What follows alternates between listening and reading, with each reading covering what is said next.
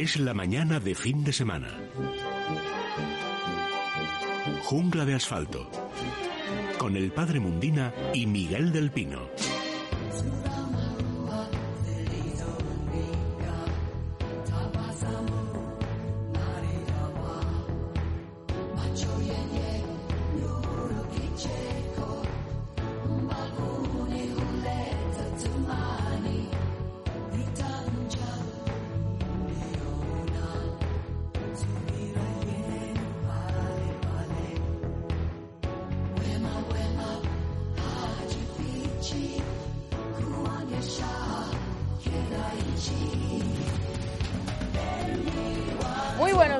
A todos, son las 11 y un minuto, las 10 y 1 en Canarias y estamos de vuelta con Jungla de Asfalto. Profesor Del Pino, buenos días. Muy buenos días, Celia, buenos días a todos. Está por ahí también el padre Mundina. Padre, buenos días. Muy buenos días, pareja, y a todos nuestros clientes. Claro buenos que días, sí. padre. Y además que en el día de hoy, bueno, pues ya hemos visto ciudadanos, personas, ¿verdad? Hombres, mujeres, niños, pasear por las calles. Una imagen quién nos lo iba a decir. Nos choca, ¿no? A mí la primera. Claro, ya nos hemos, somos animales de costumbres, al fin y al cabo, Miguel.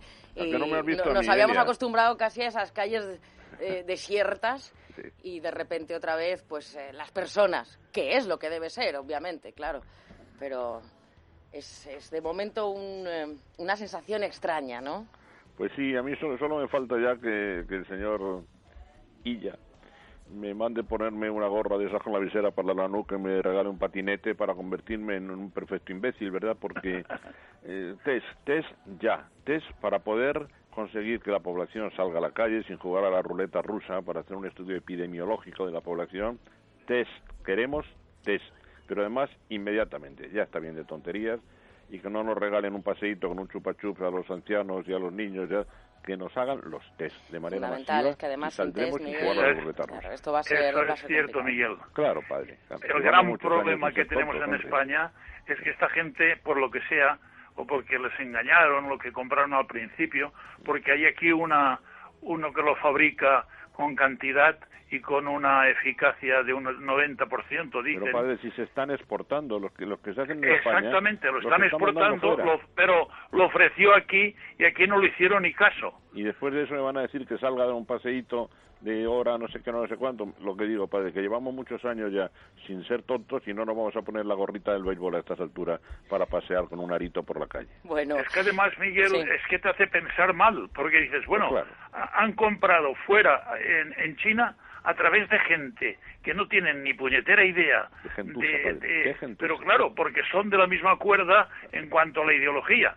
Es que la, ideología es- mata a la gente, carajo, es que es, que es impresionante. Padre, y me imagino resulta que diciendo, a ver cómo los calmo desde esto, luego, eso sí ¿verdad? que eso sí que es una epidemia, las, las ideologías, desde eso luego. más que la pandemia que estamos sufriendo. Ay, Sí, es verdad. Qué pena. Bueno, porque le la estamos el- sufriendo, Pero, pues la estamos sufriendo, Elia, Por culpa de la ideología, porque si el día 8 no se hubiese hecho todo lo que se hizo en toda España, no se hubiese programa, no se hubiese el, eh, eh, pro- este eh, escampado, eh, eh, que es una palabra muy valenciana, no se hubiese desparramado Claro. por toda España entera. Sí, sí, este- además que la este mayoría, maldito, maldito. la mayoría de los actos fueron ideológicos, desde la manifestación hasta Claro, los mítines, claro, ¿verdad? Todo, Pero, Elia, todo. para que veas que no vengo objetivos. tan torcido, tengo cuando ahora al abrir la ventana tengo una noticia muy buena para el padre Mundina. Venga, pues vamos a dar el teléfono Venga, y pues, abrimos la ventana 91 573 9725 91 573 9725 y ahora sí, 11 y 5 minutos, abrimos la ventana. Es la mañana de fin de semana. Jungla de asfalto. Usted dirá, profesor. Bueno, pues que entre las medidas para esta etapa cero, bueno, cero no es nada, pero bueno, para lo que llaman etapa cero, dentro de la sucesión de, absurdos que, que van incluidas en esta medida, hay una que yo creo que está muy bien, que al padre le va a gustar mucho y a todos los amigos de las plantas, y es que se produce por fin la, lo que veníamos pidiendo hace varias semanas. Bueno, ¿quiénes somos nosotros para pedir, verdad? Pero el sentido común nos lo indicaba, que por qué no se permitía que se vendieran pues, los productos necesarios para sacar adelante a las plantas, ¿verdad? no sé, el otro día me llamaba una querida amiga, pues que con fines altruistas, ella ha sido muchos años maestra, con muchos, ha mantenido huertos escolares y también participa en huertos sociales que se les estaban secando. Bueno, ya podía salir una sola persona a recoger la cosecha que llevaban, eso sí, la cosecha de estos huertos urbanos, que llevaban a centros mm, para personas que necesitaban comida, ¿verdad? Bien, pero ahora ya, por fin, se abre la, la, limitación de que se puedan vender, que puedan abrir las tiendas de floristería, como tantas veces pedía el padre, ¿verdad? Y que se puedan adquirir los productos que además en esta época son más necesarios que nunca, pues para que las plantas, los mantillos, los fertilizantes, las cosas propias de ese sector que a lo mejor todavía, padre, a lo mejor todavía está tiempo de salir de la ruina. Yo creo que es una medida muy muy adecuada y que a usted le parecerá muy bien, porque lo bueno, pues como, como, Miguel, como ha pasado, dices muy bien, como ha pasado con toda la industria en general, pues no ha pasado menos en los que tienen viveros, que fíjate tú, dos meses sin poder vender una planta. figúrese, y, trabajando, y trabajando además, pero doblando la espalda, ¿eh? para que no se mueran las plantas. Claro, y además ten en cuenta que ahora entramos, eh, lo veremos eh, en el programa posterior, después hablaremos sobre ello, pero estamos en el mes por antonomasia, que es el mes de las rosas, el mes de las flores, el mes que cuando éramos niños en la zona mía de Levante se hacía el mayo, que ahora ha desaparecido todo esto. Porque en Madrid, parece en Madrid era muy importante, padre, la Cruz de Mayo, que se decía en Madrid también, sí, sí, sí. Correcto, y en, en, todas partes, en toda España. Pero el mayo era un pequeño altarcito que se hacía en una parte visible de la casa, incluso se daban premios como hacer por ejemplo el, Belén en la Navidad etcétera y se colocaba una virgen a la que se rendía culto podía ser cualquier virgen la Inmaculada muchas veces era la Virgen patrona de Villarreal que es la Virgen de Gracia o había muchas. Y entonces ese altarcito pues eh, tenía una cantidad de flores, sobre todo podían faltar las rosas y más en una zona como Levante. Todo eso ha desaparecido, pero en realidad Estamos en el mes en que por antonomasia es el mes de las flores, de las rosas y el mes de María. Pues a ver si consigue la industria, tanto de la floristería como de la horticultura, pues recuperarse, porque bien se lo merecen, ¿eh? porque la verdad es que es algo muy, necesario para precisamente para para el optimismo para el bienestar para salir un poco de este de esta tremenda negrura en que estamos sometidos verdad con todas las noticias pero tú pero Miguel tú has dicho lo más importante si no se hacen las pruebas a la gente, no se puede tener una idea clara de, porque claro, hay muchos que, que pueden tener la enfermedad, se puede desarrollar dentro de 10 días, pero entre tanto están, están contagiando allí donde, por donde pasen. Es que, padre, una de las cosas peores, más crueles, si quiere que tiene este virus, que a mí algún compañero biólogo me lo decían horrorizados cuando empezó, ¿eh? y es que puedan contagiar los asintomáticos. Eso es terrible, porque claro, si ves a alguien que está estornudando, que está tosiendo, ya tomas precauciones, pero que una persona que pasa por tu lado tan tranquila, que aparentemente sana, pueda contagiar porque está en el periodo asintomático, es una de las cosas más, yo creo que de las que más han influido en que se haya contagiado de esta manera brutal. Claro, obviamente, porque estás con gente que se supone que no tiene síntomas, claro, pero te, tiene el virus, ¿no? Claro, y, eso es terrible, Elia, que, que ese pueda contagiar, porque hay otras enfermedades víricas que aunque tenga una persona el virus, mientras no manifieste síntomas, no contagia. ¿eh? imagínate, Miguel, cuando den, ya paso libre a que vengan los chavales del colegio, tú imagina aquí 1.300 chavales y que vengan algunos que pudieran estar porque los críos tienen una, una, una potencia muy grande para que a lo mejor sean asintomáticos, ¿no? Sí, lo, pasa Pero es que entre tanto están contagiando a profesores, a los Mire, padre, si es que qué buen vasallo si hubiera buen señor, ¿verdad? El pueblo se ha portado de maravilla. O si quieren, maravillosamente. Nos hemos portado, muy bien. Pero confinar a la población con la consecuencia inmediata de arruinar el comercio se hace para tres, está, está previsto, ¿eh? está bien hecho, pero se hace para tres cosas. Primero, para evitar el colapso sanitario, es decir, para que los contagios se vayan produciendo de manera escalonada y no masiva y se puedan hacer, aparte ya de la maravilla que ha hecho la Comunidad de Madrid con el Hospital de IFEMA, para que no se colapsen los hospitales. Segundo, esto es un poco cruel, pero no hay más remedio, es pasivo, para que la población, por contacto, aunque sea mínimo, vaya adquiriendo lo que se llama inmunidad de grupo. Es decir, que aquellas personas que han tenido contacto con el virus, cada vez se vayan inmunizando más personas. Y tercero, y fundamental, por no ponerlo, padre Elia, por no ponerlo en primer lugar, ¿eh?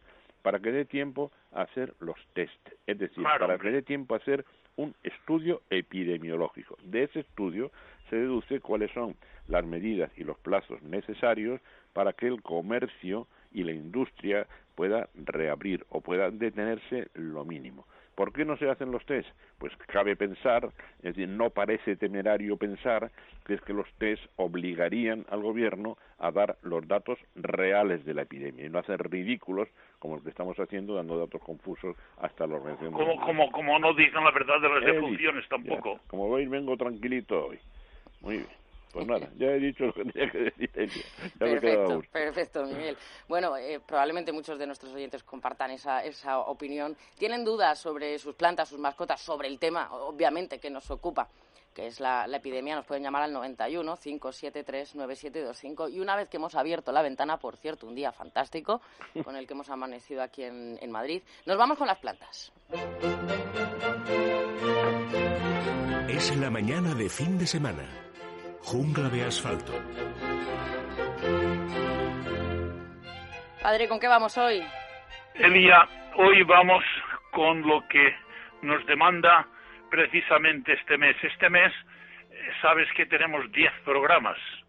Entre sábados y domingos tenemos 10 programas. De estos 10 programas, 8 los voy a dedicar a los rosales.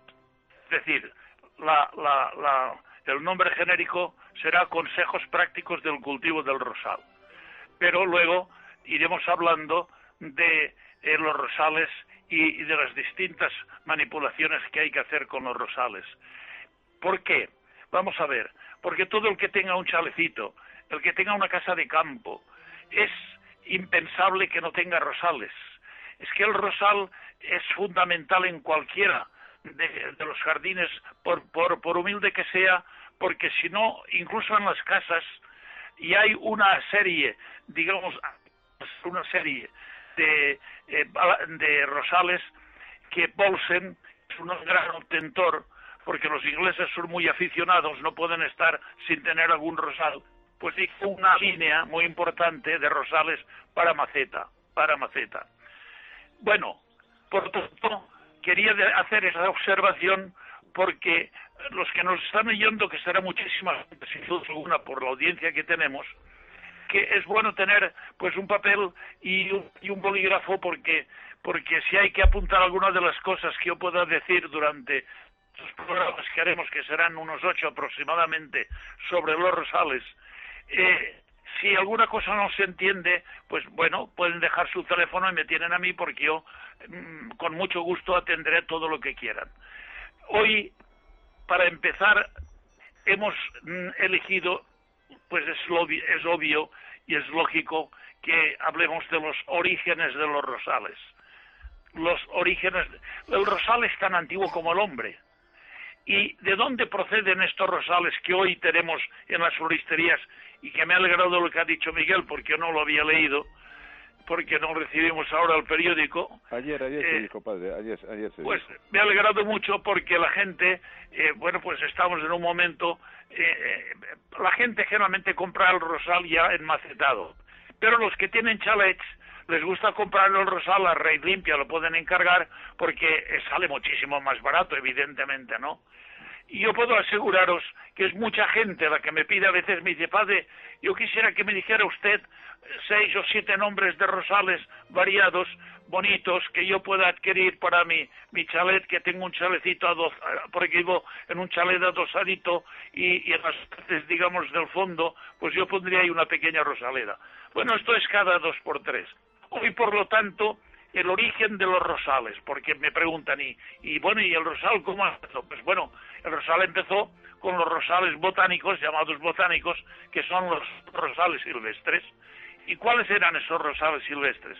Bueno, pues eligió, por ejemplo, un rosal llamado Damascena, otro que era Gálica, otro que era Chinensis, otro que era Alba, otro que era Centifolia, otro que era la rosa muscosa, Otro que era la rosa canina, que es la nuestra de aquí, que la tenemos aquí en el vivero y en tantos montes de, de España y en tantos lugares.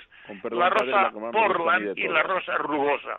Es decir, estas, estos rosales botánicos eh, silvestres, de ahí han salido todos los rosales que ahora disfrutamos.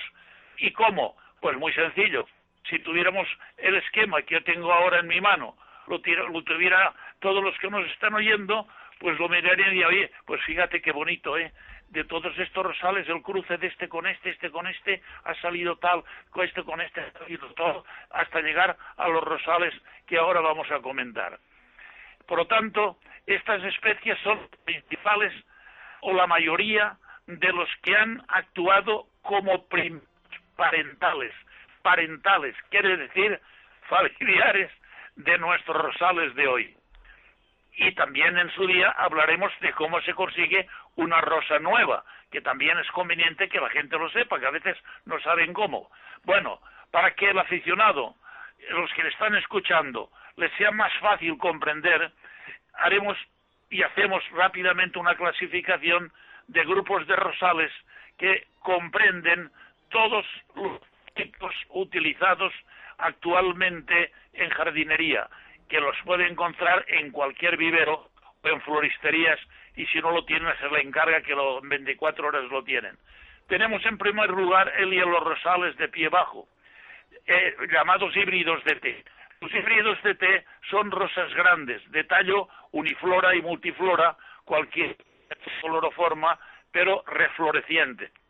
Quiere decir que dan flores varias veces, incluso dan unas floraciones buenas y luego parece que descansa un poco el rosal y vuelve a darles una floración más tardía.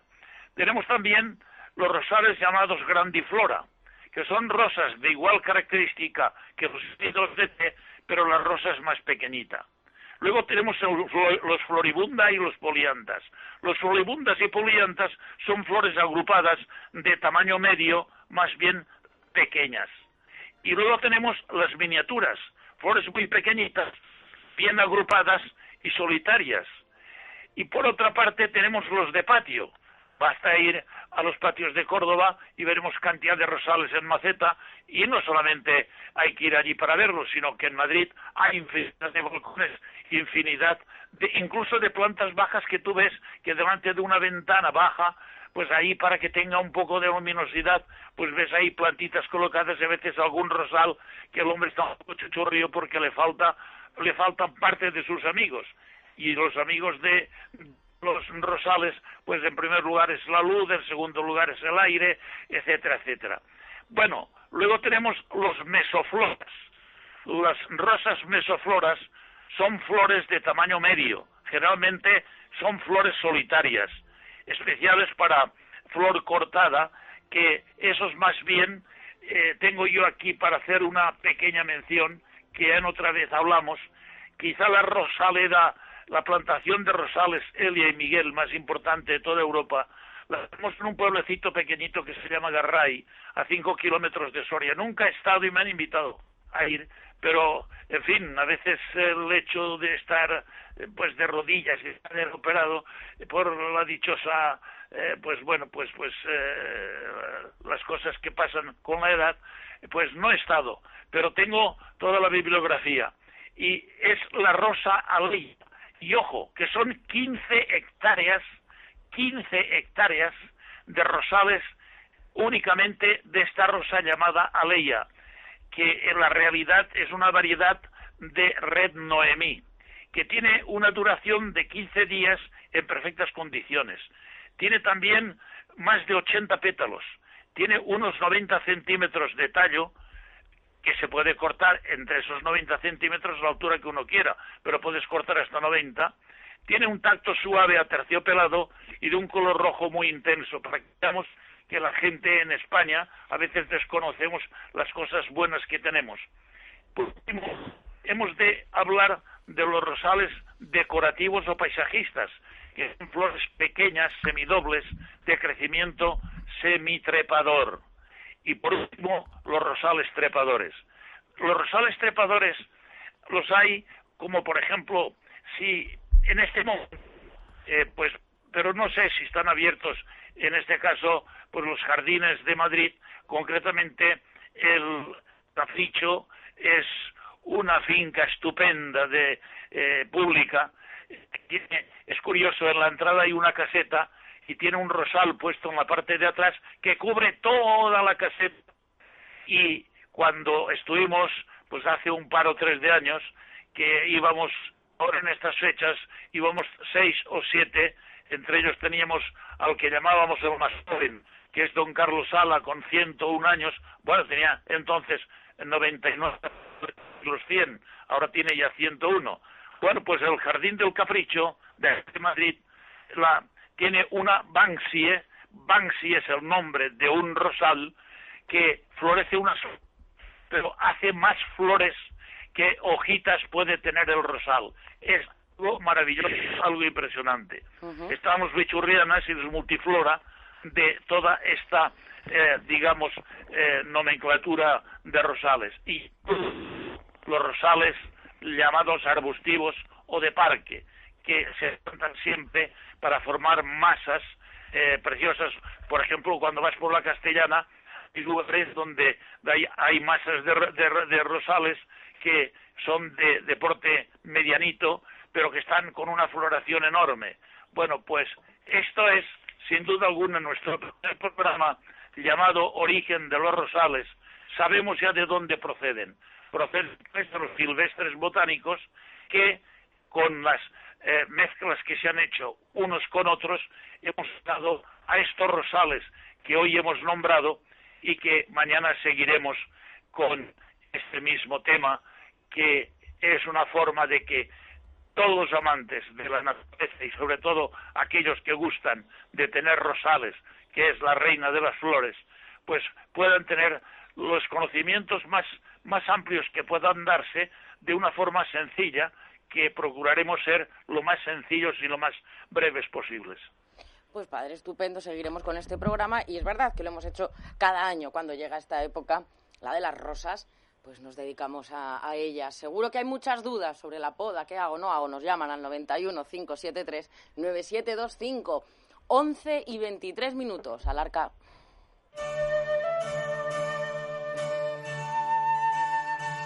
Miguel, ¿con qué vamos hoy? Pues mira, es, posible también que las últimas noticias hagan que haya bastantes oyentes y personas que estén con dudas sobre el mundo de los gatos, sobre todo. ¿eh? Porque hoy en el arca vamos a traer una, una familia entera. Vienen toda la familia, grandes, pequeños, hijos, sobrinos y todo el mundo. Viene la gran familia de los felinos. El zoo de Washington, no, de Nueva York, perdón, de Nueva York, hace unos, unas cuantas semanas, pues comentó el contagio de una tigresa a partir de uno de sus cuidadores que estaba el hombre estornudando, porque ese no era asintomático, ese era asintomático de verdad porque el pobre estaba en plena fase de estornudos y se contagió del coronavirus. A partir de ahí se confirmó algo que ya se sabía y es que muchos felinos son susceptibles de contagiarse del virus, pero, por ejemplo, el hámster, sin ir más lejos, se contagia del virus de la gripe. Da pena cuando alguien de la familia tiene gripe, el pobre hámster estornudando con las naricillas mojadas. ¿eh? Bien, quiere decir que esto es algo habitual, que muchas veces animales que no son transmisores de la enfermedad se puedan contagiar de enfermedades humanas. Ellos son en ese caso las víctimas. Que de ahí pueda pasar al hombre es otra vieja historia ya completamente diferente. Por cierto, creo que podremos tener también hoy al colegio veterinario especializado en pequeños animales, que claro, como no va a venir el colegio entero, pues viene en su representación un querido amigo, muy querido amigo, el doctor Oscar Piedra. Nos contará si en esta semana ha habido alguna recomendación novedosa en torno a los cuidados que necesitan los animales de compañía en relación con el virus. Volviendo a los felinos, la gran familia de los felinos se puede considerar quizá como la perfección, como el paradigma de la belleza en el mundo animal en la especialización cazadora. Y en principio los podríamos dividir en tres grandes grupos, por un criterio que no solamente es de aspecto, sino también científico, por su tamaño, porque los grandes felinos, llamados felinos rugidores, tienen una estructura del aparato respiratorio y vocal completamente distinta, que no, no maullan, rugen. Eso quiere decir que hay una serie de transformaciones muy grandes en el aparato vocal. Los pequeñitos, el género Felis y especies afines, nuestros queridísimos amigos los gatos, no rugen, maullan y, maullan y muchas cosas más, porque el gato tiene un verdadero idioma y todo el amigo de los gatos, todo que tenga un gato en su casa, vamos, es que dialoga con su gato, le entiende perfectamente los ronroneos, maullidos, los diferentes sonidos que forman, como digo, un verdadero idioma, ¿verdad? El gato ha hecho mucha compañía, mucha compañía estos días en, esta, en este confinamiento a las personas que tienen la suerte de tenerlos en casa. Y nuestro primer eh, consejo sería, pues eso, que disfrutemos de él tranquilamente, con una salvedad, que no le dejemos salir a la calle. Cierren la ventanita por donde puede salir al tejado. No le dejen que se relacione con otros infelices, gatos que andan por ahí por, por los tejados sin tener la suerte de tener un amo y campando por sus respetos pues evidentemente desde el punto de vista sanitario son mucho menos recomendables que nuestro gato que está en el invierno al lado de la estufa y, ahora en el, en el en el cojín del sofá, ¿verdad? Bueno, los felinos intermedios son quizás los más bellos del mundo, los ocelotes, etcétera, pero esos no son animales domésticos. Curiosidad científica. Mm, el gato, siempre hemos dicho, el gato no, no hay quien le bañe, cuesta trabajo bañarle, de hecho nuestros amigos de Menforsan y otros tantos eh, pues eh, se, las ven y se las ingenian para buscar formas de mantener limpios a los gatos con champús en seco, que no haya que bañarles constantemente. Y decíamos, pero bueno, no desciende el gato doméstico, como dicen los científicos, del gato libio, del gato africano, que es un gato pescador. pero bueno, ¿cómo es posible que los descendientes domésticos de un gato pescador le tengan aversión al agua? Pues bien, todo se aclara que en los últimos años los análisis de ADN que venimos haciendo a los distintos animales nos dan muchas claves. Y es que el gato doméstico está mucho más emparentado con el gato montés europeo que con el gato pescador africano. Eso aclararía pues que no tenga nada de, de amigo del agua, ni de la piscina, ni de bañarse, ni de que lo bañemos, ¿verdad? Bien, tranquilicemos entonces a todos los amigos que tienen gatos. La única prudencia que habría que tener, repito, es tener el gato en casa como lo que tiene que ser, un animal doméstico. Mira, los gatos que campan por su respeto, los gatos de los pueblos que salen, que entran, que van, que vienen el celo se van a buscar las gatas por ahí por los tejados, generalmente tienen un, destino y un final trágico. O, o es el tráfico el que da cuenta de ellos, los pobres, o están mucho más expuestos a enfermedades, o también a peleas, a peleas entre ellos, ¿verdad? Así que mucho cuidado en ese sentido. Por lo demás, pues que no se preocupen. ¿eh? Absuelto completamente el perro de aquella teoría que, en los primeros días, en los primeros momentos de la epidemia también cundió de que el, perro era nada menos que el, origen de la, la, infección a partir de murciélago. Descartado completamente eso y por lo tanto absuelto el perro. Y no solamente absuelto, sino, mira, el, perro lleva toda la vida haciéndonos favores de, de, todo tipo, ¿verdad? Ahora nos ha hecho otro. El, el poder salir a pasear aunque hay quien dice que el perro tenía más derecho que las personas, ¿verdad? Porque aquel que tenía un perro podía pasear mucho más que el que no. Bueno, pues mira, lo cierto es que el perro, una vez más, nos ha hecho un servicio, el que sea, pero está muy acostumbrado a rendirnos servicios de todo tipo. Así como el perro queda absuelto totalmente y la única, esto quizá vamos a repetir, Elia, padre, pero es que hay que repetirlo porque es muy importante, el perro cuando sale a la calle al volver a casa no es más peligroso que la suela de los zapatos o el bajo del pantalón. Es decir, si viene sucio, si se ha podido contaminarse con el virus, es lo mismo que nuestros zapatos, porque se haya manchado el pobre, ¿no? Por eso decíamos la semana pasada, al hablar de nuestros amigos Menforsan, que por cierto tiene ahora mismo el laboratorio Bilper, pues tiene toda su producción volcada en el tema de, la, de los desinfectantes industriales, médicos, etcétera, y para el tema de los animales domésticos lo que propugnamos es, en su nombre, no es la desinfección, sino la higienización, higienización. Ayer cuando lo comentaba yo con el doctor Picabella, digo, sí señor, Higia, una de las hijas del dios Esculapio, que es la, no llega a diosa, pero bueno, casi de la, de la higiene, de, de, de la limpieza, ¿verdad? Entonces, cuando vuelve el perro a casa, lo mismo que debemos hacer con el pantalón o con los zapatos, que es limpiarlo, ¿eh? pues bien, por favor, no con detergente, ni con lejía, ni con nada parecido, a veces provocamos la forma de hematitis. Para eso decíamos, por ejemplo, que los champús de Menforsan, simplemente, hoy también recomendamos lo de las toallitas, para limpiarnos nosotros las manos y limpiarle las patitas, el hociquillo, que nos pueda el pobre venir a acariciar sin que sea un problema. Así que, mira, hemos saltado la familia de los felinos, al, al perro, pero es que los felinos están especialmente de relieve por esa noticia del zoo de Nueva York. ¿eh? Pues con la misma tranquilidad y disfrutemos de nuestro gato, ¿eh? que el pobre, sí, se han contagiado algunos de nosotros, pero no se ha demostrado que sea un animal peligroso para el hombre y esto hay que recalcarlo mucho, Elia. Pues efectivamente. Bueno, www.menforsan.com, ahí tienen todos esos productos. Y déjame, Miguel, a las once y media, que le dé un consejo a los oyentes. Muy bien, muy bien. Que hay un teléfono, buenísimo. 902-107-109, y con Masical, en los últimos 20 años, muchas familias ahorran y evitan averías en la maquinaria que funciona con agua. Nos ofrece todos los detalles a Antonio Ruiz. Antonio, buenos días. Hola, ¿qué tal, amigo? Elia, muy buenos días. Pues mira, el problema de la cal del agua no viene de hace poco, sino de hace muchísimo, porque cuando el agua tiene mucha cal provoca infinidad de averías en la maquinaria. Y sobre todo tenemos Masical, que es una muy buena solución para que la cal, por ejemplo, no forme incrustaciones y por tanto no, tengamos que usar otros productos antical para nuestra lavadora o para cualquier maquinaria que funcione con agua, que ahora lo hará mucho mejor. Por ejemplo, la lavadora consumirá menos detergente, realizará una óptima limpieza de la ropa, la maquinaria como lavadoras, calentadores, lavavajillas tendrán menos averías, durarán mucho más tiempo y funcionarán mucho mejor.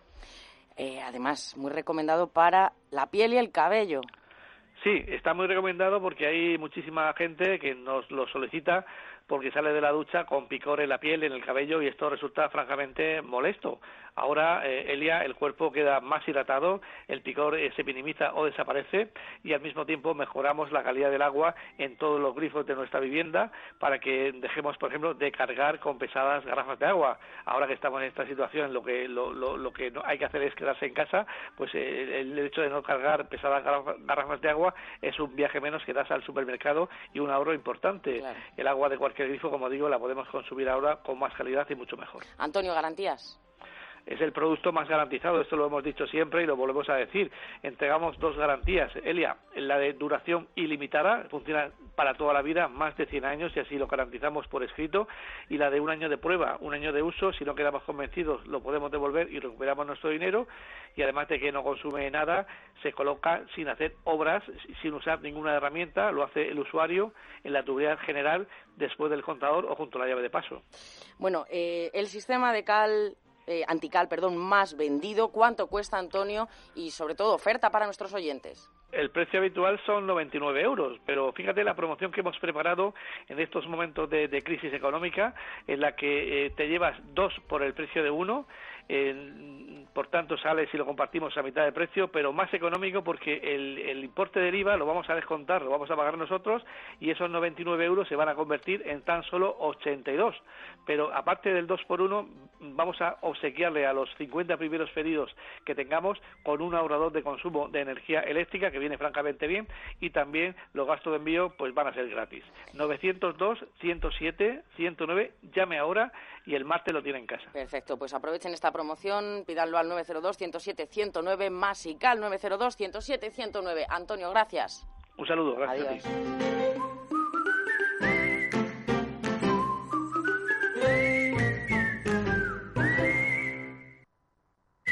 ¿Quieres que tu mascota esté guapa y se sienta bien? Menforsan, la marca líder en cosmética natural para tus mascotas, soluciona todas las necesidades de higiene y limpieza de nuestros fieles amigos. Todos los productos Menforsan están registrados y garantizados por Laboratorios Bilper, fabricante homologado y certificado desde 1958. Puedes encontrar los productos Menforsan en pajarerías, tiendas especializadas y clínicas veterinarias. Descubre los productos más naturales y el catálogo más completo del mercado. www.menforsan.com ¿Quieres tener la universidad en casa? En la Universidad Católica de Ávila puedes estudiar con un verdadero sistema de enseñanza B-Learning y las herramientas del aula virtual. Al igual que un alumno presencial, participarás en las clases en directo, podrás interactuar con los profesores y compañeros y consultar todo el material audiovisual. Consigue tu beca. Estudia con nosotros arroba ucavila.es. Tener un sistema inmunitario fuerte te ayuda a estar mejor. Refuerza tus defensas con Immunobalance, complemento alimenticio con extractos vegetales, vitaminas y minerales tales como vitamina C, B3, B6, B9, A y D, selenio, zinc y cobre que contribuyen a mantener el sistema inmunitario. Refuerza tus defensas con Immunobalance, de venta en farmacias para farmacias y herbodietéticas. Con Mundo Natural tus complementos alimenticios, alimentación bio y cosmética natural en tu casa en 24 horas. Pedidos en el 91 446 0000 y por compras superiores a 70 euros regalo seguro. seguro. Colacel Antiox es único. Colágeno puro antioxidantes y vitamina C que ayudan a mejorar la piel y las articulaciones. Colacel Antiox de Laboratorios Mundo Natural. En parafarmacias y parafarmaciamundonatural.es. Recuerda, con Mundo Natural tus complementos alimenticios, alimentación bio y cosmética natural en tu casa en 24 horas. Pedidos en parafarmaciamundonatural.es. Y por compras superiores a 70 euros, regalo seguro. ¿Quieres que tu mascota esté guapa y se sienta bien? Menforsan, la marca líder en cosmética natural para tus mascotas, soluciona todas las necesidades de higiene y limpieza de nuestros fieles amigos. Todos los productos Menforsan están registrados y garantizados por Laboratorios Bilper, fabricante homologado y certificado desde 1958. Puedes encontrar los productos Menforsan en pajarerías, tiendas especializadas y clínicas veterinarias. Descubre los productos más naturales y el catálogo más completo del mercado. www.menforsan.com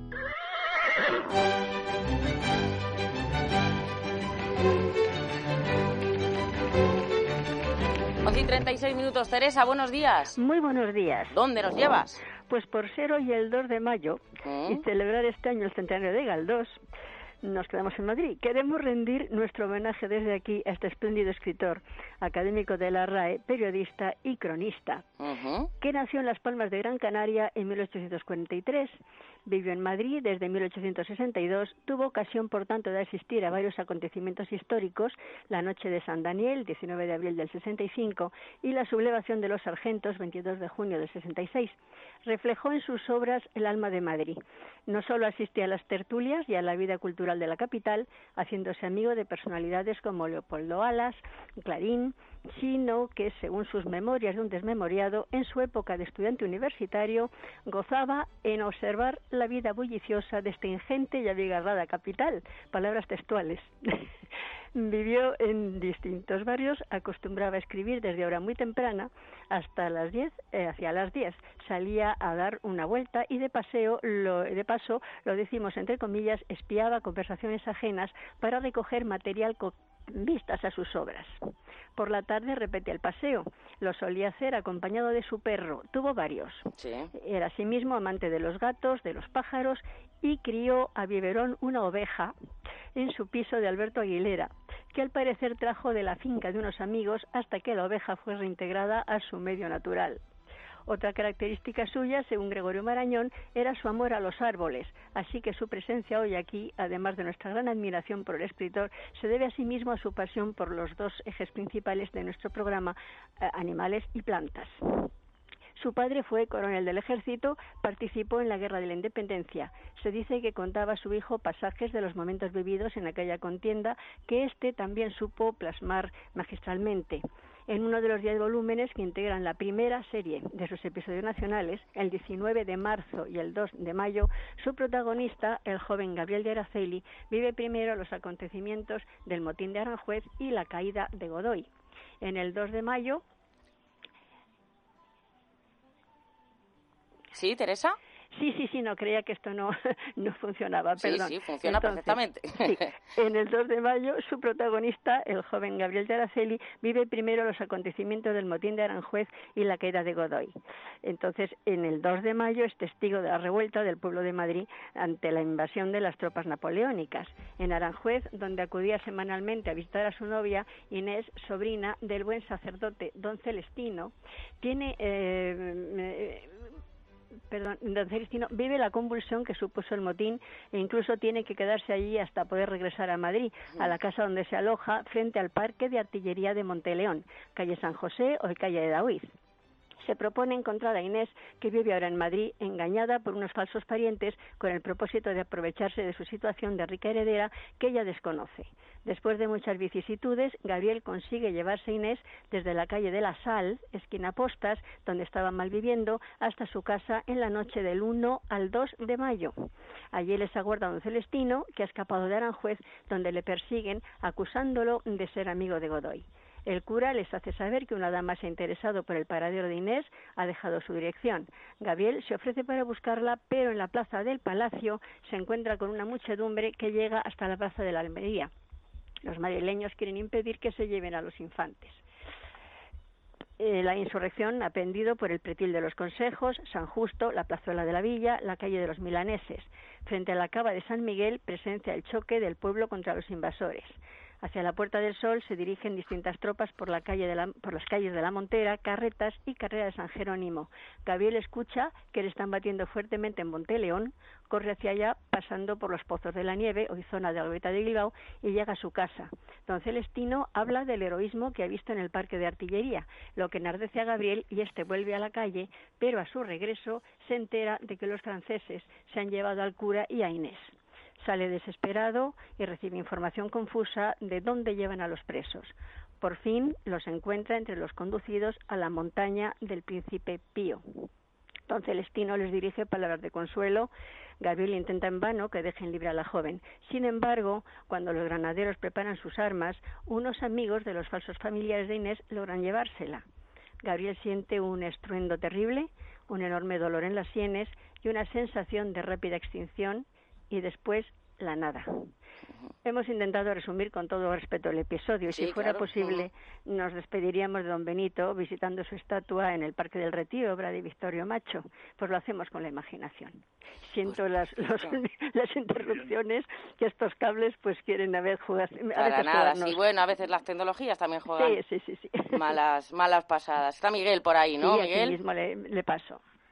María Teresa siempre buscando la perfección eh, sobre los medios técnicos, ordenadores y todas esas cosas. Pero mira, Elia, cuando ella empezó a hacer este, este paseo por Madrid, a mí la verdad es que no sé si es por español, por madrileños, por las dos cosas, en donde Mayo siempre nos gusta hacer una, una reflexión sobre ello. Pero cuando empezó María Teresa el estudio para, para hacer este trabajito, pues a mí me llamó mucho la atención, porque yo no lo sabía, que Galdós fuera un gran amante de los animales.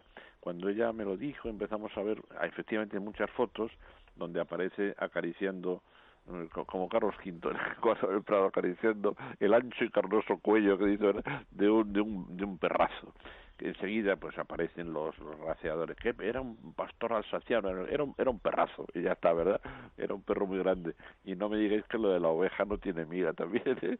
parece que cuando decía María Teresa que la reintegraban a su medio natural fue al campo de labor y creo que todos los años le, le mandaban un, un, un mechoncito de lana cuando, cuando la esquilaba, para que tuviera don, don Benito pues un testimonio de que la abeja seguía bien. Es bonito, ¿verdad? Esta, esta faceta que yo por lo menos no conocía del Galdós, amante de los animales. Y lo que acaba de decir María Teresa también de su, de su amor por los árboles, pues tendría un estudio completo también. En definitiva, yo creo que es un problema de la, la enorme sensibilidad de este escritor, ¿verdad? Totalmente. Muy bien. El gran Benito Pérez Galdós, que, oye, estábamos celebrando y ha habido muchas conmemoraciones eh, a propósito del el garbancero, ¿eh? así, le, así Sí. le decían, precisamente por ese lenguaje a veces eh, burdo o soez que, que utilizaba y precisamente gracias a eso sabemos cómo se hablaba en esa época, cuáles eran las verdaderas costumbres. O sea, también se puede hacer literatura de lo más cotidiano, ¿no? Claro sí. O sea, que, que estupendo. A ver, vamos ya, eh, la primera duda, y luego continuamos con, con nuestras entrevistas, es Carmen de Valencia. Tiene una duda para el padre Mundina. Carmen, buenos días. Buenos días. Para Buenos días, el padre Carmen, Mundina. estoy escuchando. Vale, padre Mundina, mire, yo tengo una orquídea desde Navidad que, está, Sí. que tenía flor. Bueno, se cayó la flor y la orquídea está preciosa. Pero ahora por las varas verdes me están saliendo unos muñoncitos que no sé si es flor o son esquejes para poderlos plantar. Podrían ser esquejes, claro, no lo veo. Si tuviera la fotografía le podría decir. Pero de cualquier Sí. manera, una son vez hojitas, que- o son hojitas, hojitas marrones, que ya tiene tres o cuatro hojitas marrones, Pero Pero- salen eh, en los laterales de la planta, ¿verdad? en la vara verde. En la vara No, no, verde. En la vara verde. Donde Sí, estaba sí. la flor, en la misma vara. Pues usted déjelos crecer un poco más y si quiere puede cortarlos y puede reproducirlos. Pero eh, lo más seguro es que la planta ahora está en periodo de reposo, porque una vez que ha dado la floración, eh, las orquídeas suelen tener un par de meses de reposo. Y, Por tanto, en este tiempo suelen a veces surgir lo que son, pues en las partes laterales surgen esta especie de brotes que se pueden pueden ser o flores futuras o pueden ser también eh, reproducción que cuando tengan 7 8 centímetros se pueden incluso reproducir. y para reproducir, padre, ¿cómo lo tengo que hacer? ¿Cortar la vara y ponerla No. en tierra? No, no, únicamente cortar el brote, pero para eso tiene que tener también, para enraizar, tiene que tener hormonas vegetales que las venden seguramente en alguna floristería. Eh, usted pregunte un sobrecito de, de hormonas vegetales, que siempre va bien tenerlas, porque cuando esquejamos pues muchos tipos de plantas, si le hacemos un toquecito con las hormonas vegetales, el callo, que es el que primero se tiene que hacer, se hace con mucha con más rapidez y de ahí nos brotan las raíces, salen las raíces que hace que la planta no la perdamos. Ya, y yo le pongo fertilizante de orquídeas, flower. Pero eso es para simplemente para como abono, que va bien, que va muy bien. Pero otra cosa es cuando queramos esquejar de una orquídea, por ejemplo, estos, estos brotes que a usted le salen, cuando llegan a 8 o 9 centímetros, pues si usted quiere arrancarlo, eh, lo corta con cuidadito y, y, y, le hace un toquecito de esas hormonas para poder, pero utilice, por ejemplo, pues un yogur, póngale este compost universal que lleva bastante turba y porque no no puede ponerlo una maceta grande, sino que tiene que ser eh, proporcional a la plantita, ¿no? Y, y entonces ahí puede enraizar perfectamente. Pero yo de momento no la tocaría. Yo de momento esperaría a ver, porque a usted se la regalaron, me ha dicho no hace mucho. No sé lo que, me ha dicho, que no. Que si se la regalaron hace mucho. Ah, no, me la regalaron por Navidad. Ah, eso es, por, por eso digo, no hace mucho que le regalaron esa planta. Yo no la tocaría para nada porque probablemente puede ser floración todo, porque le dará mucha más floración, claro. Venga, pues queda resuelta esa, esa duda.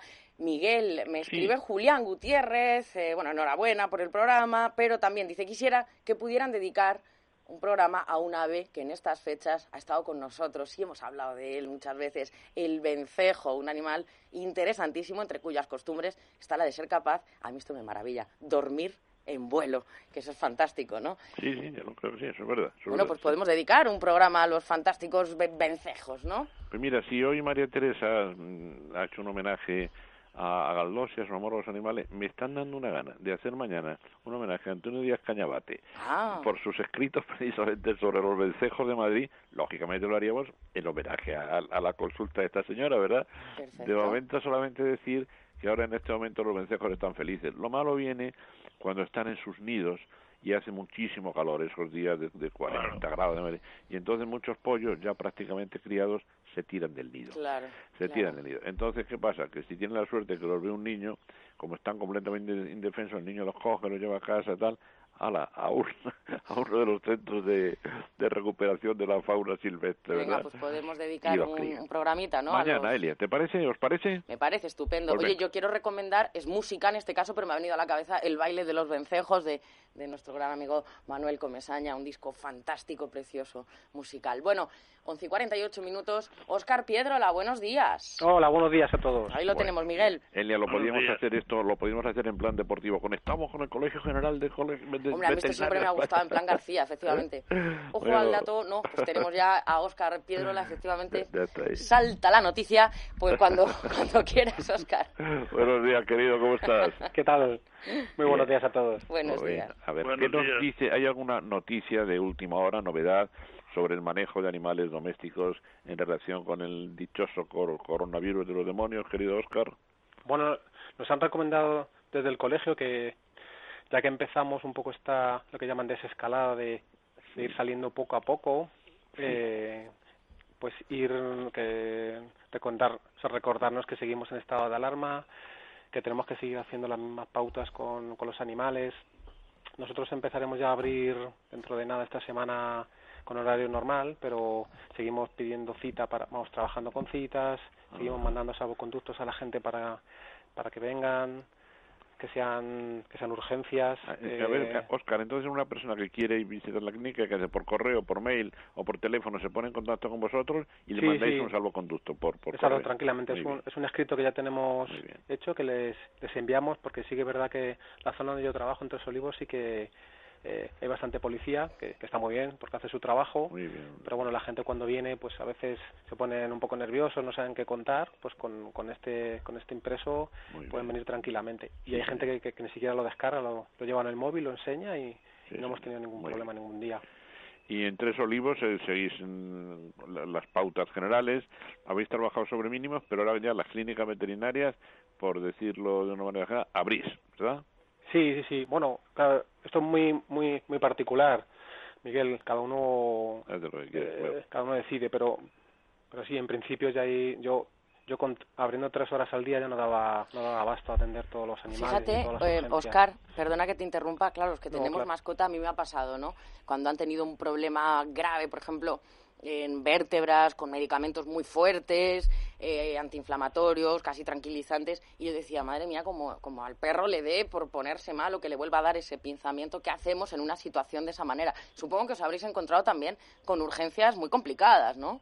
Sí, sí, sí. De hecho, de hecho, esas tres horas que abríamos, muchos días de ellos, yo, yo iba un poco antes, a lo mejor iba una hora antes para atender casos, como tú comentas, de, de urgencias.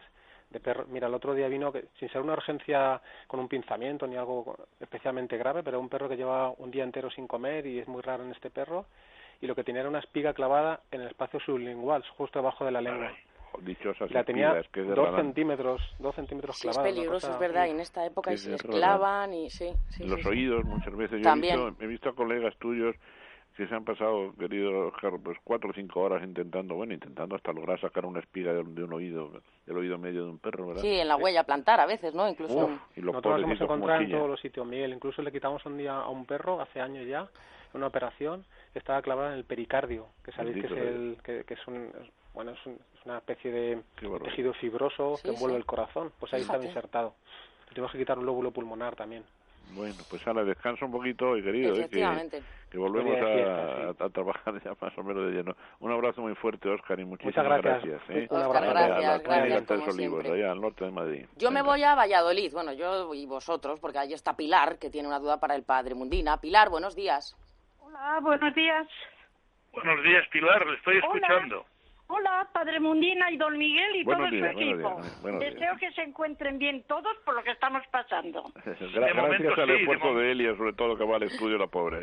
De momento, de momento estamos bien, no estamos contaminados, ¿no? Va, va, por yo turno, sé que si no, no nos bien. entendemos. A ver, Pilar. Y a ver si pronto vamos a misa. A ver, Padre Mundina, mi pregunta. Tengo una flor de Pascua. Solo tiene la flor lo de arriba y está echando brotes. ¿Puedo echar abono universal? Ah, Sí, y tengo pero- otra pequeña. ¿Puedo trasplantarla? Puede trasplantarla, pero la grande que tiene no la ha podado, ¿verdad? No, no, no, no, está como estaba y con los brotes. Pero mejor sería que la podara, mujer. Ay, pues dígame cuántos, centi- cuántos centímetros. Déjele, déjele 15 centímetros Sí, eh, desde la base y lo demás córtelo en guillotina. Vale. Sí, para que para que y, y usted remueva un poco el compost y, y ahora no se pasa en el abonado porque la planta tiene su periodo de reposo. Por lo tanto no, no la encharque eh, procure que tenga una cierta humedad pero no la encharque.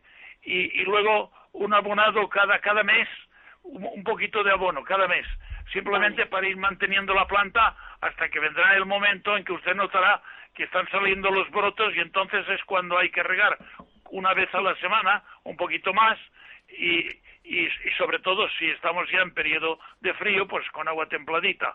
Ahora en adelante es con agua natural porque no, no hace frío. eso mismo hago yo porque le oigo todas las semanas. En invierno con agua temblada.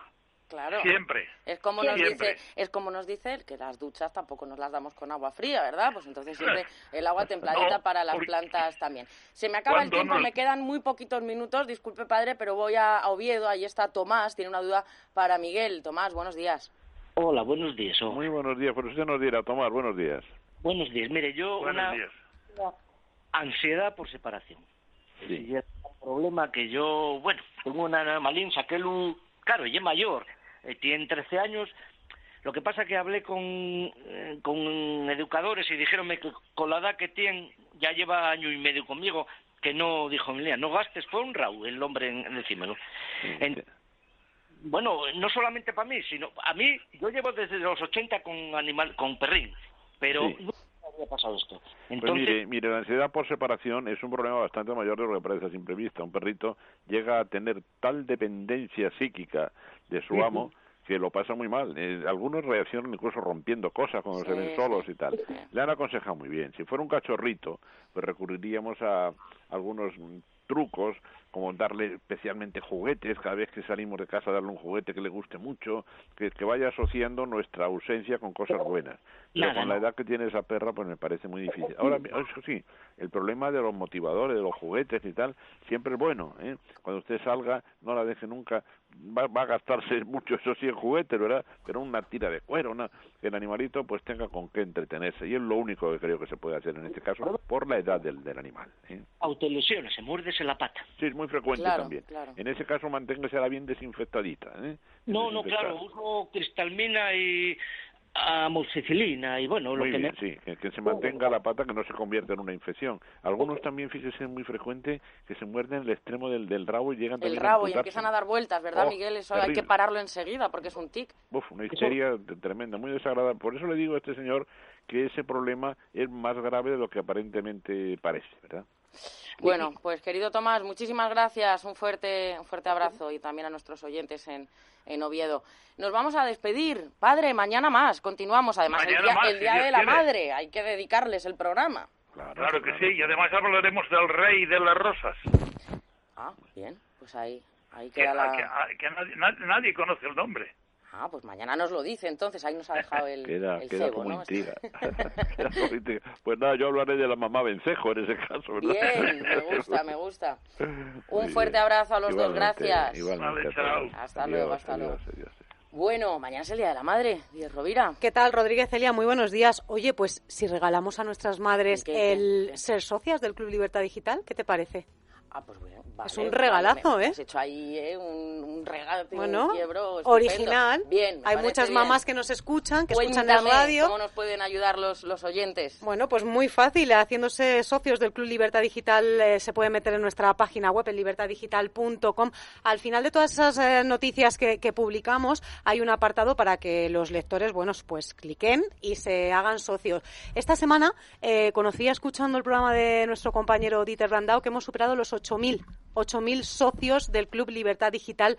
Muchísimas gracias. Es muy sencillo. Se pueden meter, como les digo, en la página web y con el Club Libertad Digital, bueno, pues eh, devolvemos al socio su desinteresada ayuda, ¿no? Ofreciéndole lo que mejor sabemos hacer, más información, más análisis y más opinión de primer nivel. Se pueden hacer socio en la página web www.libertaddigital.com. Pues muy bien.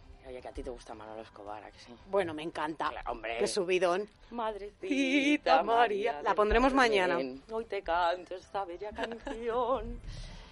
Y lo mismo que cuando era un niño. Que me acelero, que no, no puede ser. Bueno. Mañana, eh, prepárala. Entre, entre otras cosas, claro, esto de cantar en antena y bailar con las sintonías se nos está yendo de las manos. Sí, somos Eh, un poco cutres ya, ¿eh? está- Estamos empezando sí. a rozar la Pero bueno, cutre. somos conscientes de ello, por lo menos. Que eso es importante. Lo los hay que, reconocemos. que cantan, ¿verdad? Y, no, y, y no, no, oye, pero aquí por lo menos entendemos que, que hacemos el payaso un poquito, el payasete y no. Hombre, pues no viene mal. Y No un fin de viene mal, no semana es justo y necesario. Justo y necesario, es nuestro deber y salvación darle paso a la publicidad y volvemos Ahora mismo. ahora mismo.